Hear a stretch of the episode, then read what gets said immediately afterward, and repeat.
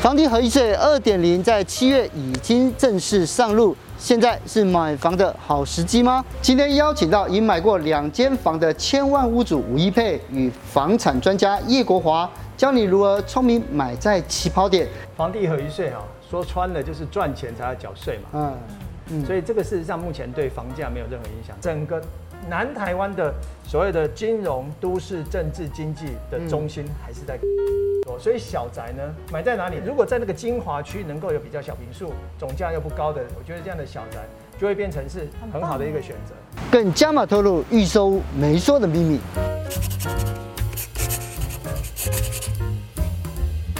廖老师，因为现在啊，房地合一税，对不对？它二点零七月已经上路了嘛，对不对？对对对它其实对对很多买屋主来讲，现在是一个好时机买房子嘛。这件事情本来大家都觉得是一个很焦虑的事情，对啊事实上，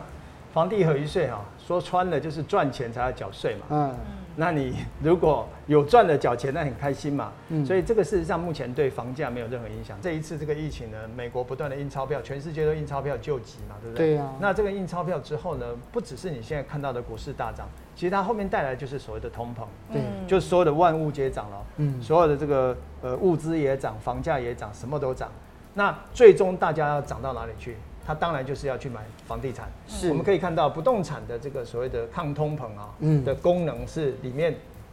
占六十二趴的，对，哦，功比能最工具性最强。工具性呃功能性最强，比嗯黄金、现金、股票、定存、外币都还强。嗯所以最终呢，所有大部分百分之六十二趴的人会去选择不动产作为他最后资金停泊的一个地方。是为什么？因为只有不动产可以让他的这个抗通膨，然后所以这个避免这个贬值嘛，嗯所以都会买不动产。买房子这件事情，有土私有财，对华人来讲似乎是非常的重要没，对不对？你自己，我们我们赚钱，到时候还是要买个房子，对觉得比较容易存得住华钱。华人一般人的思维，大家都是这样。是，对，可是老师，我想要问，因为我自己是已经有房子，可是我身边有很多就是觉得说买房子是一件很困难的事，就会觉得说，哎、现在疫情啊，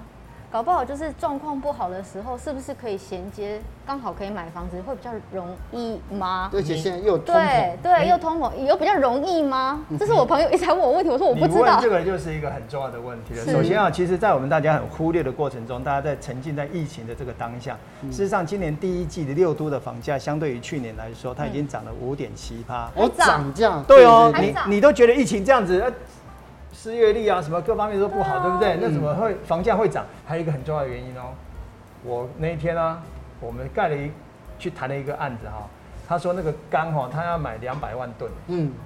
那两百万吨一吨哦嗯，他说差了一万多块，涨了快一倍。太诶夸张了，对啊，那原物料的上涨当然让房价的造价，对它就不可能降低对。然后呢，缺工缺料这件事情现在是全在全台湾的，嗯所以呃，未来呢，房价只要是说你建商推的案子呢，他想要更便宜，几乎不太可能了。嗯所以这个机器已经定在那里了。刚才有讲到，就买房子的话，很多人是因为工作，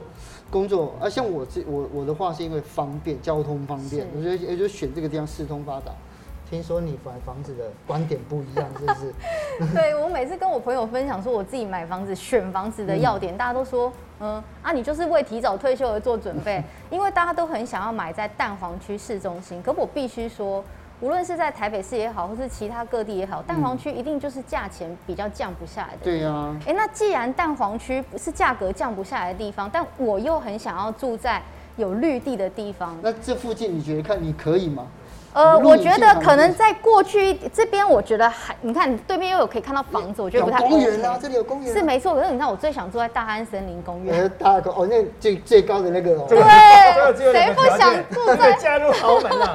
对，可是问题是，你知道我朋友现在四亿哦，疫情，疫情大家都没办法出去。对啊就我朋友超羡慕大安森林公园那附近的房子，他如果又挑又又高，楼层又高，嗯，他每天在那边什么喝咖啡，阳台喝咖啡，嗯哇，远眺大安森林公园，那整座公园仿佛他他不家用的你绿掉，他地。踩着大山，对，所以我就觉他得远超眺是棒。桃园呢，对，所以我就觉得超棒。可是我想说啊，大安森林公园那附近去问一轮，呃，OK，下辈子再说。 对啊呀、就觉得说，那退而求其次，我就开始去找别的区域。嗯后来找来找去，我觉得，哎、现在目前还有绿地的地方，南港或是内湖，嗯是然后房价也是我稍稍可以接受的。对那内湖有几个区域的那个，就是比如说国家的呃绿地的用地是不能规定不能盖房嗯子，所以我就沿着那个区域，像是网球场啊、内湖网球中心那附近那区域，那边还有很多的绿地，我就很希望说我家。早上是听到虫鸣鸟叫声起来，所像以这立是山高中那附近对也有，对对对对，然后那边的学区也还蛮好的，哦对，所以我就选择在内湖。所以你真的是规划了什么十年、二十年之类 的，在那边住这样子。对对，可是这样子的话，就一配他这种选房子的方式，算是选好地段吗？第一个要讲买交通便利嘛，首先交一通定要便利交通便利嘛。是，那过去没有轨道，现在有轨道，就是所谓的捷运嘛。嗯，第二个呢，要有什么？要有公园或学校，对公不立学对？校，哎，有啊了刚，才讲的有啊公园又立山什么又又有公园对的，，嗯嗯，公园学校对这个未来的住宅还有这个家庭的需求是很重要的，哦所以呢，这个将来不管是在换屋的过程中或价格的增值过程中，它是比较快的。嗯，这边有一个啊，叫得出名号的著名路段跟地标。我说我们住在大安森林公园，或者说住在内湖，没对不对错哎这样子够吗？只是这样就可以 了。？这样还不够 吗我觉得不可以够叫的叫我觉得的不出够名字很不没有容我们易现在很嘞。贪心嘛，对对啊啊，我们怎么可能不贪心？所以我们在对台北市都希望买在什么大安公园啊、仁爱路啊、敦化南路啊，对不对对？啊对那如果我们到南部去了，我们到高雄，相对于这样子一个知名的，嗯大家都叫出来，大家都听得到的问题，就是高雄的中央公园嘛，中央公园高雄最大的路叫中山路嘛，是对不对另外一条叫民生路嘛，对不对是如果周遭都能够满足这一些，哎呀，想想看，我们现在在台北市要进驻这些地方都不太可能。 你知道吗如果没有花个几千万啊、八千万亿，根本就住不到这些地方。是对那高高雄呢？如果相对这些区段，就是刚才讲的这个什么中央公园啊，然后这个捷运站旁边啊，对啊然后就中山路啊，然美后术民生路馆啊啊，都是熊大雕的路啦嗯，熊大的公园那边啊。如果有这样子的地段推出这样的房子，当然趁现在入住在高雄，当然是一个还不错、是很好的一个时机嘛。嗯是啊，对。接下来就是很重要的是生活机能。哦，我附想近还有医院，对，百货公司啊、医院啊、市场啊各方面，如果都能好的话，这样子的一个地点，我想就是买房子的一个非常非常重要的一个基本的需对求。是因为我是高雄人，所以我南部朋友非常的多，他们也很在乎，因为我们下半经济学讲太多台北、台北是大台北地区、是北部地区，其实南部的增值空间、增值的地段区域到底在哪里？哦，这个这个就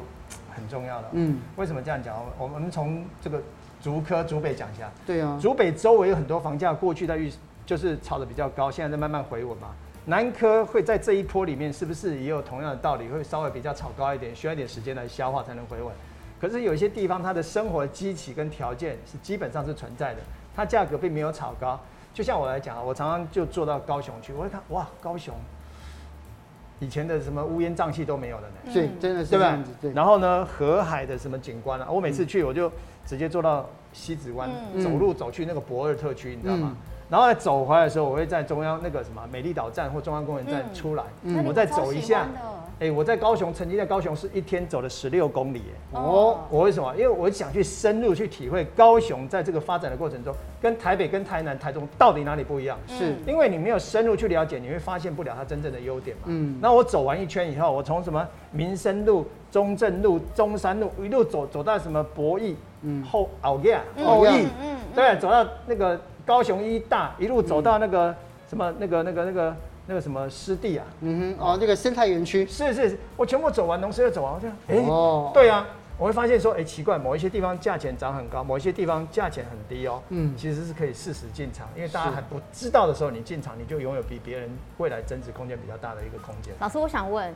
可是也是很多人说，就是要买房子要跟着政府的重大建案走。可我对于南部并不是很了解，这现在附近还有什么重大的建案在执行吗？哦，南部台南、高雄现在这个是南部科技走廊，它其实是串联成型。嗯，嗯，哦，虽然我们都听到是说啊、台积电啊，啊嗯几场三纳米、五纳米都设在这个南科嘛。是是，可是它不只是这样子，它包括连接到所谓的桥头工业区，哦里面有半导体公司，有很多的这个科技公司跟是这个所谓生态的生技的公司也进驻到那里。那我们知道，我们现在所谓的捷运呢，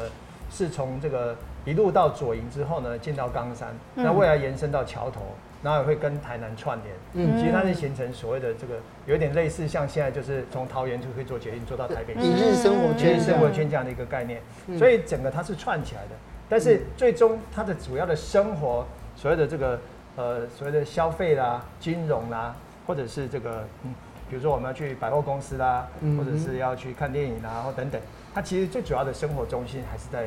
高雄嘛。是所以未来呢，这个整个串联起来之后呢，高雄本身又做了所谓的这个呃黄线的规划，是跟轻轨捷运嘛，嗯所以其实它的整个生活机能跟这个规划呢是相对非常非常的完整，所以整个将来这个南科呢跟高雄之间的串联呢，嗯一日生活圈的形成，会让这个整个它的一个南部的发展会形成不一样的面貌。嗯，高雄认真让我改观呢、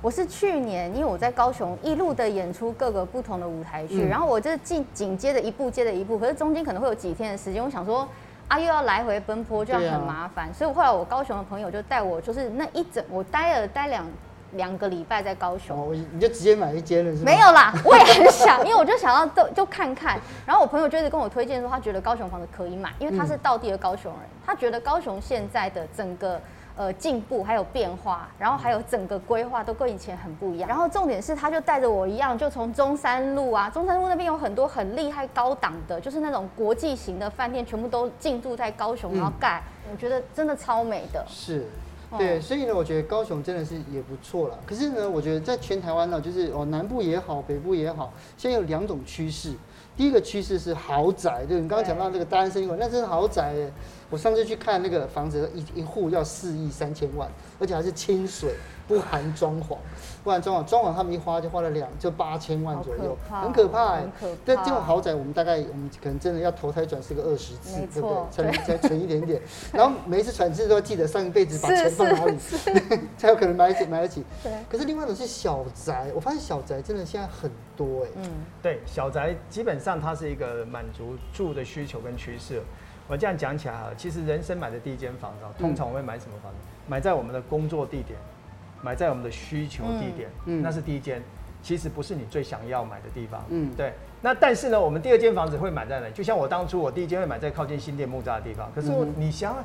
我当然希望买在台北市，我怎么希望买在那里？问题我买不起啊，对不对？嗯，然后那时候也没有这种所谓平数比较小，都是大平数的房对子。可是当我买第二间房子的时候，我就攻回台北市了。哎呦，对，所以呢，如果说不管怎么样了，刚才提到的，不管说你在台中也好，或者竹北也好，或者在桃园也好，你中享会你有了一间房子，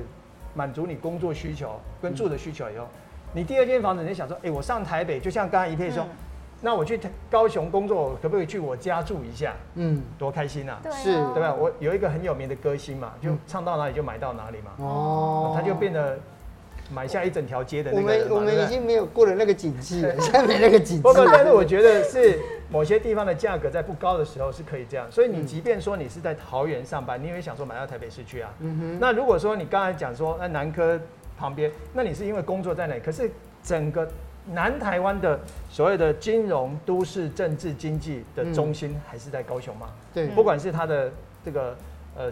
机场，或者是它的港口，嗯或者是它的这个捷运等等这些生活机能，还有百货公司林立啊，嗯这一些对它的生活机能很多。所以小宅呢，买在哪里？你当然不需要那边买大豪宅嘛，嗯你买那么大对你有什么用？第一个负担又很高，所以在如果在那个精华区能够有比较小平数、总价又不高的这样子的一个地方，然后在目前的房价又没有被过度炒高的情况下。可以去找到这样的地方，我觉得这样的小宅就会变成是很很好的一个棒哎选择。很棒哎，对，这我觉得这样真的是不错。对可是因为现在啊，就是现在我看到好多的建案，就是推出来都是小宅，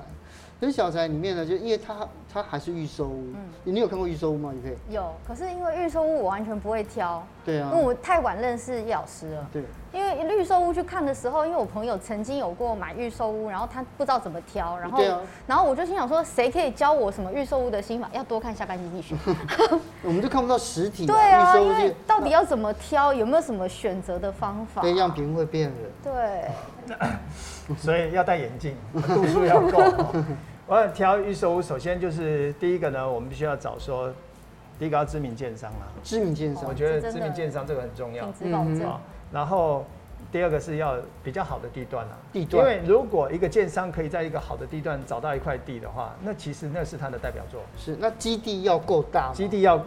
当然要足够，你们两一百平、两百平怎么盖得出来嘛？是，当然有个八百、九百、一千啊，一千出头这样，它就很好规划嘛。哈嗯所以呃，好的地段、知名的建商，嗯嗯，然后呢，当然这其他的就是我们刚才也提到过，交通便利嘛，是生活机能嘛，嗯对不对？然后这一些都有了之后，接下来呢，我觉得房子的规划基本上不会太多的问题，可是有一些以现在来说，都会规划到所谓的这个公共设施啊。哦是对，那公共设施，你说你规划到底什么设施很重要？为什么？因为这个是亲近到我们生活上的需求。嗯，比如说我们现在这样子疫情之下，你还是要运动嘛，啊对吧？我们看健很多身知名人，房对，就是健身房一啊，定要，对不对？然后呢，家里不方便有人进来，嗯但是总是还要碰面，所以需要什么？会会议室，对对对，对教不练对厅？那这种游泳池呢，如果是一个比较好照顾、户数够多的，那游泳池它的维护起来就相对比较容易。是啊，然后呢，外人不太会进来哈、这种等个它的规划，如果是规划在这一些上面，那你就可以看到它的用心嘛。嗯是那这个用心呢，就是你可以去挑的一个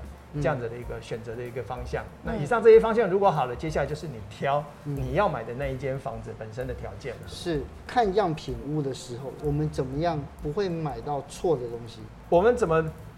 会买到错呢？就是如果说我们建商，我们可以问他嘛。第一个，我们去案子的现场，我们可以问他说：“哎、请问您这里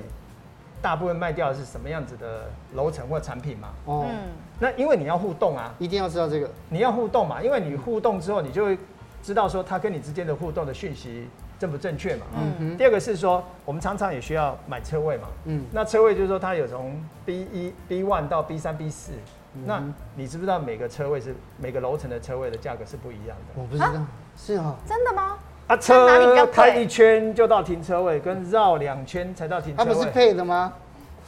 哎就它是抽的，那是买的哦。没有，它是配的没有错嗯，可是呢，价格还是有不一样。比如说，每差一个楼层一个车位，有可能差十万左右真啊。的假的哦，那你不要说你待会挑好了房子以后，他跟你说，呃，你只有四楼最里面那个车位，你当然就很不开心嘛。你说，啊如果我待会如果挑喜欢我要车位的话，嗯哼那你有哪些地方的车位可以给我？嗯是哼 B one、B two、B 三的。哦然后他他你还没有买嘛，他就告诉你说，那我，哎、我们现在 B two 还有一个，B 三还有一个，你就知道啊，那 B one 多，呃，B two 多少钱？B 三多少钱？哦是你就先谈好了嘛。对这些其实也是一个美感哦。嗯你不要谈好房子以后，最后忽略了来谈嗯，车位的这个问题哦，因车为位很重要。啊，你已经要买房子的车位，我就跟你讲，一个一百五或一个一百六，你也你也没得杀。嗯嗯可是你如果事先问好，他可能告诉你说，我们的车位 B 二的是，呃，这个一百 B 三的是一百五，那 B 二的可能是一百四啊，嗯是你就很清楚了。是所以你待会就衡量说，哎、那我待会要不要选择是 B two 的车位还是 B 三的车位嘛？嗯回过到这房子的部分，这些如果要讲到房子到底要怎么挑，嗯这里面又是个很大的议题，因为里面包括它规划的空间、梁柱的问题嘛，嗯还有建公材社建材规划的问题，它确实蛮多的，嗯所以我觉得啦，嗯，就是就是什么打电话 call 叶老师。没看电视也 要没有没看没知识要常看电视，没看电视也要常上夜市，那是吗？哈，嗯那也可以我们呢，下班经济学多看多听，然后多去逛所谓的这个预售屋的现场，是因为终究你是会一边逛一边问，一边逛一边问，你只需要做学。重点是说，当一个好案子出现的时候，你所有的功课都没有做好，你会不会错过了那个房子？会，嗯会，那时候又是另外一种懊恼。所以我觉得买房子这件事情，现在开始它就是一个行动的开始。嗯多去看，多去比，多去问，你哦终究你就知道什么是好，什么是不好。总不要到你想买的时候，你不知道分辨什么是嗯好，什么是不好，你可能很容易就错失了。哎，可是啊我现在有学到，因为我就听过很多的专家在讲，我又觉得选大品牌是没错，嗯因为很多人就是告诉我说买这个大品牌有保证的，然后的这个就是亮出来一定看得到了，就比较不会害怕。它以后的保固啊什么的，我我觉得这是我我比较愚蠢的，就是觉得比较基本比的较想庶法，民的想法。比较素人的想 法。大品牌一定是 OK 的，但是你也不要忽略了，我们现在乡民大家很厉害，都会上网 Google 搜寻嘛。对，嗯所以口碑也很重要嘛，是啊嗯，那很容易口就碑被搜寻出来的哦。对，如果这些都做完了，其实应该是不会太大问嗯题，嗯因为现在的建商基本上就是他要开发一块基地是非常困难的，嗯他要规划出一个符合当下需求的产品更困难。嗯第三个，他销售，哎，他盖要盖三四年呢，两三年呢，他最后还要交屋嘛嗯，哼所以基本上他们不太会乱，嗯就是所谓的乱做了。所以如果都选好了、谈好了，那以现在的市场的基期还没有被炒高的过程，是我觉得如果说有到中南部去看房子的话，这个时候反正是一个还蛮不错的切入点。嗯，所以今天叶老师跟我们讲这个南部科技廊道已经慢慢成型了。我应该我应该回高雄以后，下次我们再来考虑一下。谢南方谢。区，嗯，真的。